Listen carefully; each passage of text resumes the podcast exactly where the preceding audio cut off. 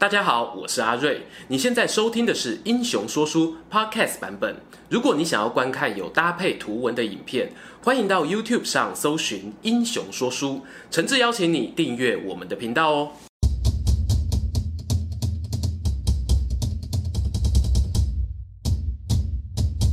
《三国演义》说：“卧龙凤雏，得其一，可得天下。”话虽如此，你知道有凤雏之称的军师庞统，一开始根本没有受到刘备的重用吗？英雄故事的网友，你们好，我是说书人阿瑞，今天要跟大家说的就是军师庞统的故事。透过庞统的故事呢，可以让我们得到以下三个重要的职场守则。在《三国志》的记载中，庞统一开始是一个县令，在县不治，所以遭到免官。一个社会间人在试用期如果被开除，并不奇怪。奇怪的是，这时候诸葛亮和鲁肃却同时写了推荐信给刘备，认为不能够只让庞统做一个小小的县令，应该给他一个更大的舞台，凤凰方能展翅高飞。你没有听错，鲁肃就是隔壁公司吴国的那个鲁肃。哇塞，人家刘备老板要不要用庞统，关他什么事啊？由此可见，庞统的做人有多成功。他在荆州经营的人脉，适时的发挥了作用。这个就是庞统教给我们的第一堂课：职场上成功需要靠实力，但是当你无法发挥实力的时候，记得靠关系。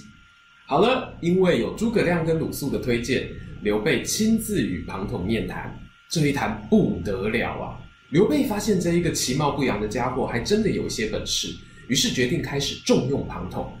而庞统呢，也没有让刘老板失望，他提出了攻打刘璋的具体企划案。这个企划案呢，在刘备入蜀的时候扮演了非常重要的角色。刘老板呢，他采用了庞统军师精美的企划案，顺利攻占了涪城，在这里距离打下四川的成都只差最后一步。当天晚上呢，刘备就决定先在涪城里面大开庆祝派对。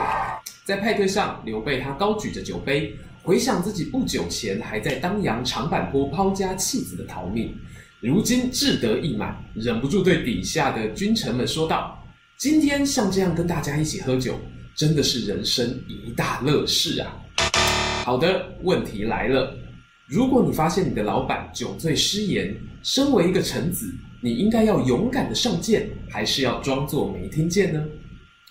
在这里。庞统他做出了选择，他决定对刘备说：“老板，如果你以攻打别人为乐，那就不是一个仁者之兵了。”这个时候啊，刘备他在派对上吃得正开心，喝得正快乐，被庞统这样子一个打脸啊，当然心里非常不是滋味。于是呢，他马上叫人把庞统轰了出去，心里可能还一边在碎碎念：“妈的，当初还不是你叫我打的，我照你的企划按做的啊！”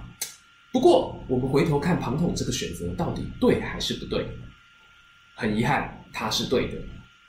这边就是庞统要教给我们的第二堂课：当老板有一天偏离了正轨的时候，如果他还有救的话，记得要救他。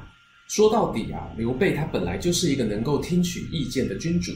当他把庞统轰出去之后啊，很快的冷静想想，心里知道其实庞统刚刚说的没有错，他可以攻打刘璋。但是不能够表现出引以为乐的样子，所以呢，他马上派人把庞统请了回来。这个时候，如果你是庞统，你应该怎么应对呢？好的，这一个分歧点其实非常的困难，所以玩家记得先存档。其实老板请你回到贵宾席，这已经是一种认错的表现。如果你还继续骂老板，那就有一点白目了。如果你选择道歉嘛，可是好像有点矫情，毕竟你刚刚真的没有说错啊。让我们来看看庞统他的示范。庞统回到了酒席的座位上，既没有道歉，也没有再说话，他就像是去上个厕所回来一样，仿佛什么事都没有发生，自顾自的吃吃喝喝。这么一来，反而是刘备过意不去了，他忍不住问庞统说：“哎。”庞统军师啊，刚才的事到底是你的错还是我的错？面对刘老板的问话，庞统他只回答了五个字：“我们都有错。”其实这就是庞统教给我们的最后一课，也是最重要的一课。职场上切记一个千古不变的道理：大部分的主管或老板基本上都不会犯错，如果他真的有错，那么你也一定有错。哎，对了，其实前面说的都不重要啊。想要有好的工作环境，或者说想要活下去，你只要记得最后这一点就好了。想要看更多有趣的英雄故事，欢迎到我们的网站加入会员，或者按赞加分享。我是说书人阿瑞，我们下一次再见喽。